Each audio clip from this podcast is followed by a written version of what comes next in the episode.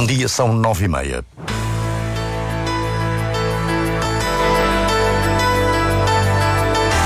Antena 1 Madeira. Informação. Miguel Albuquerque é erguido. Ontem admitia que não ia apresentar esta admissão e esta manhã vai presidir a reunião do Conselho de Governo. Presidente da Câmara do Funchal e os outros dois empresários detidos vão ser ouvidos amanhã no Tribunal Central de Instrução Criminal em Lisboa. É inaugurada hoje uma exposição da artista madeirense Teresa, Lobo, Teresa Gonçalves Lobo no Museu Soares dos Reis, no Porto. O Diário Regional, na Antena 1 Madeira, assistência técnica de Miguel França, a edição é de Celina Faria.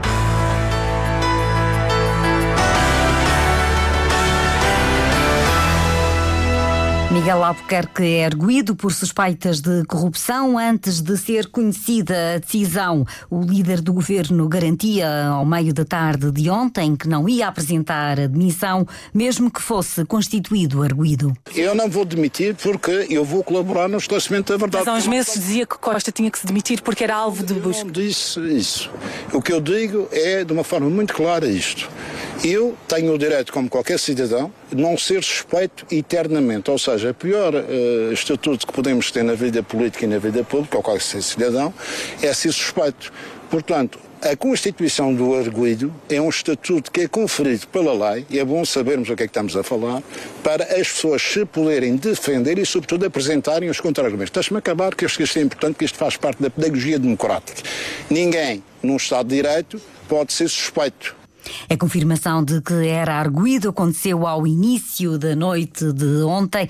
Nesta declaração aos jornalistas às portas da sede da presidência, meio da tarde de ontem, Miguel Albuquerque não desmentiu nem confirmou se era arguído. Se eu for constituído o arguído, é um estatuto que é-me conferido para me defender. Mas foi ou não?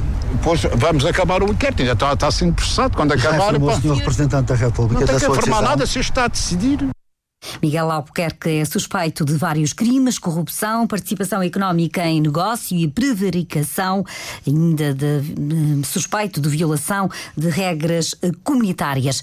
Pedro Calado, presidente da Câmara do Funchal, que foi detido ontem, passou a noite no estabelecimento prisional do Funchal, ainda hoje deve viajar para Lisboa, ao que tudo indica, no avião da Força Aérea Portuguesa, junto ao estabelecimento prisional da Cancela. Está a repórter da RTP, Carla Andrade.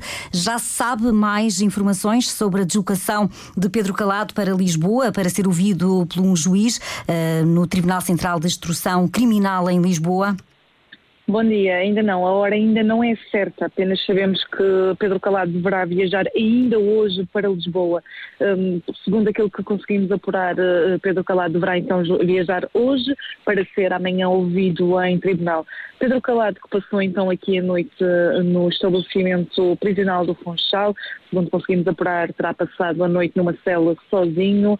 Um, ele que é um dos três detidos desta investigação, que resultaram destas buscas que começaram ontem de manhã aqui no Funchal e também em outras zonas da ilha de Portugal continental. Além de Pedro Calado, estão também então detidos os empresários Avelino Farinha e Custódio Correia. Ontem também, ao final da tarde, Miguel Albuquerque, o presidente do Governo Regional, ainda antes de saber uh, que era arguído, uma informação só foi revelada ao final da tarde. Miguel Albuquerque dizia aos jornalistas que não se iria demitir porque está de consciência tranquila.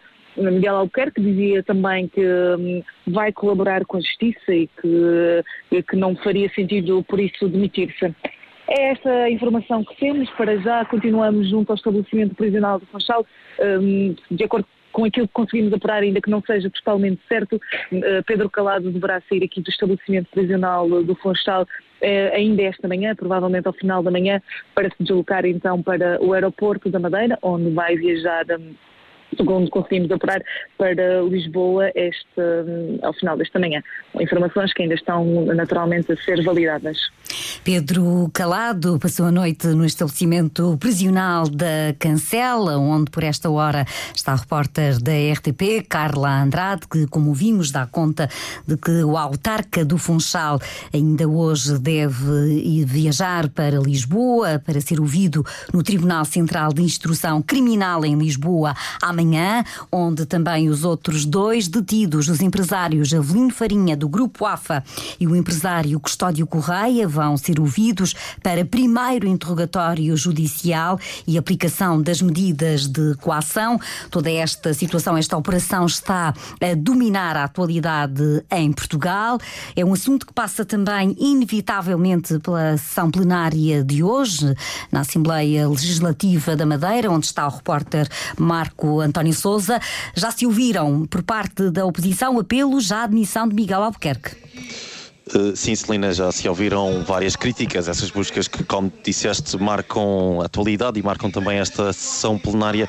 Já ouvimos Vítor Freitas do PS questionar se há ou não condições para o Presidente manter-se no cargo, também a recorrer e a citar declarações a quando da, do pedido de demissão de António Costa e a dizer que um, Miguel Albuquerque é prisioneiro das suas palavras e que nessa sequência fará todo o sentido que também peça admissão. Rui Caetano do PS reforçou essa opinião. Também Roberto Almada do Bloco de Esquerda abordou e disse que o Bloco eh, defendia que em termos políticos não havia condições para que o atual presidente do governo continuasse no cargo e agora neste momento está Elvio Souza do JPP a também falar sobre o assunto e a levantar vários temas que já debateu aqui na Assembleia Legislativa da Madeira. Vamos ouvir Elvio Sousa. Pagas a peso de ouro para impedir que nós tivéssemos acesso às provas.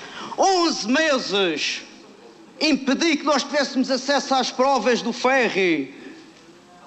Provas essas, senhoras e senhores deputados, que mostram que não houve isenção de taxas no momento do concurso. Veja-se o seguinte: veja-se o seguinte, alteraram depois de termos ido para tribunal e chegar ao Supremo e já tinha acontecido. São então estas as reações que estão a marcar este início de trabalhos na sessão plenária, sobretudo marcado por muitas críticas a, aos governantes aqui da região, e nomeadamente, neste caso, a Miguel Albuquerque, o Presidente do Governo, mas também a Pedro Calado, que neste momento é Presidente da Câmara Municipal do Funchal. Já discursou também o deputado Celestino Sebastião do Chega e Ana Cristina Monteiro do CDS, mas nenhum dos dois uh, acabou por uh, falar sobre a questão da, destas detenções e desta constituição de arguído por parte de Miguel Albuquerque. O relato dos trabalhos parlamentares, que inevitavelmente ficam também marcados por toda a situação política e toda esta investigação judicial que está a acontecer na Madeira, e recordo que até ao momento, e apesar de todas as tentativas da Antena 1, ninguém do Partido Social Democrata ainda comentou esta situação situação, sem ser o próprio visado, neste caso Miguel uh, Albuquerque, é um assunto que naturalmente vamos continuar a acompanhar ao longo do dia informativo. Seguimos também nesta manhã da rádio a atualidade no Porto Santo, no mês de inverno marcadamente uh, sazonal. A atividade comercial no geral fica bastante condicionada porque também há muitos menos madeirenses na ilha. Um, temos agora a oportunidade de ouvir o jornalista Paulo Santos com outro retrato do Porto Santo neste mês de janeiro. Antes, porém, com uma notícia, o Instituto de Florestas e da Conservação da Natureza prepara-se para intervir numa área florestal entre o Pico Castelo e a Camacha, no Porto Santo. É uma forma de proteger a ilha do risco cada vez maior de incêndios por causa das alterações climáticas. Manuel Filipe, presidente do Instituto, adianta à Antena 1 que se trata de uma operação de limpeza da floresta de Pinheiro do Alepo e de recuperação de um caminho limpar, retirar as invasoras, eh, desramar, visa também eh, recuperar um caminho existente com cerca de 870 metros, um caminho que neste momento está em terra batida, que irá ficar de forma empedrada, à semelhança dos outros caminhos florestais que existem na zona, a construção de um reservatório de água e uma rede de eh, hidrantes ao longo do caminho para a prevenção de incêndios. Portanto, é um projeto estruturante a pensar no futuro e de forma preventiva, obviamente, na, na questão da defesa da floresta contra incêndios Manuel Filipe lembra que, por causa do risco cada vez maior de incêndios, o Porto Santo passou a integrar o Plano Regional de Vigilância contra Incêndios.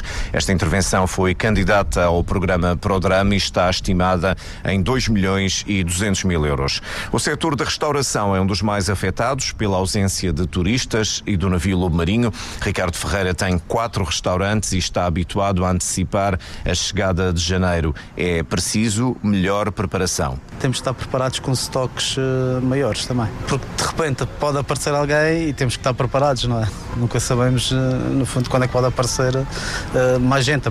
Apesar de não termos o barco, tem sempre, temos duas ligações escandinavas, Noruega e, e Dinamarca, e, e, obviamente queremos dar o melhor serviço e a melhor resposta a quem nos visita nesta data, não é? Mas obriga a fechar restaurantes? Sim, obriga a fechar restaurantes porque, obviamente, o fluxo é muito menor.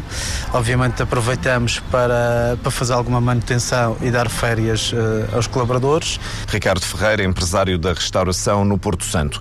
Uma parte dos empresários do Porto Santo está representada pela Associação de Indústria, Comércio e Turismo. O presidente é Tiago Pereira. Bom dia, bem-vindo à Antena 1. Há uma ideia mais ou menos quantitativa, uma estimativa da quebra em janeiro nas vendas?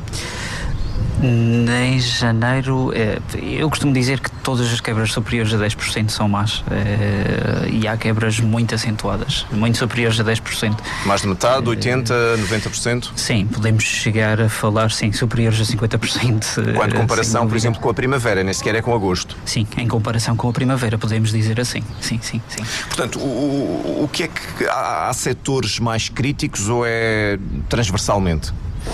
Olha, é normal que o setor mais crítico é sempre o, o, o turístico, eh, porque é, é a atividade primária, é a atividade principal no Porto Santo. Mas eh, todos os setores são afetados eh, por isso, porque todos os setores andam em volta, andam dependentes de, daquilo que, que chega do exterior da ilha. Afinal de contas, o Porto Santo não, não tem uma capacidade de produção e de aprovisionamento que permita substituir de forma autónoma e, e, e estamos sempre a, estamos sempre pendentes uh, do, que, do que nos chega. O problema é as pessoas que não chegam ou não chegam em quantidade suficiente. Eh, o que é que há alguma coisa que possa ser feito a este, a este respeito? O, o, a sazonalidade é, é, é, é, sempre um tema eh, que, que se debate regularmente. Um, no entanto, já se começa a notar alguma, algum decréscimo, uh, algum desfazamento da sazonalidade. Inclusive, há empresários que já dizem que os meses de outubro são meses de muito boa faturação, ou, ou meses, de, inclusive, da, da melhor faturação. Um, Uh, Mas há mais a hipótese de transporte? Uh, criar alguma alternativa sim, em janeiro? O sim, que é que sim, se pode fazer? Sim, se, se estamos a falar de janeiro, sim. Uh, aliás, a nossa opinião é que esta questão deve ser resolvida. Já estamos aqui a falar, ou seja, mais do mesmo, não é? Ou seja, voltamos outra vez à mesma história. Resolvida todos... como? Essa questão deve ser resolvida. Olha, eh, eh, na nossa opinião, se há algum problema com o caderno de encargos, quer a nível de, de, de ligação marítima, eh, quer a nível de ligação aérea, é, é, é terminar, terminar de uma vez por todas com esses cadernos, fazer novos cadernos e, e, e estabelecer liga, ligações fiáveis ao Porto Santo. Para no que... verão, por exemplo, estamos a falar de um janeiro difícil, mas o verão foi o melhor de sempre, ou não?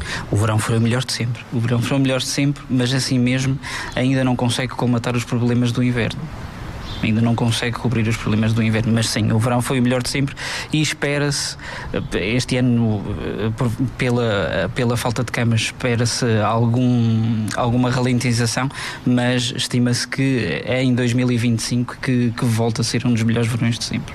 Este ano também? Este ano contamos com um grande verão este ano contamos com Tiago Pereira, muito obrigado por ter vindo aqui à Antena 1 obrigado. com esta perspectiva do presidente da Associação de Indústria, Comércio e Turismo. E termino com um dado curioso: a International Drivers Association, uma organização internacional que se dedica a tratar de licenças de condução no estrangeiro, escolheu a Praia do Porto Santo como uma das três melhores de Portugal para potenciar a felicidade. As outras praias são a da Marinha, no Algarve, e a Praia da Draga, em Sintra Cascais. O estudo aponta eh, o ato de caminhar descalço nas areias do Porto Santo como potenciador do bem-estar e, por isso, gerador de felicidade. E assim me despeço a felicidade de caminhar a pé na praia do Porto Santo, que naturalmente por esta altura está bem vazia, mas sempre com a magia de sempre. A artista plástica madeirense Teresa Gonçalves Lobo inaugura hoje uma exposição no Museu de Soares dos Reis, no Porto. A artista propõe um diálogo com a obra do pintor português Domingos, uh, Domingos uh, Sequeira. A exposição tem curadoria de Bernardo Trindade Pinto de Almeida e pode ser visitada até 28 de abril.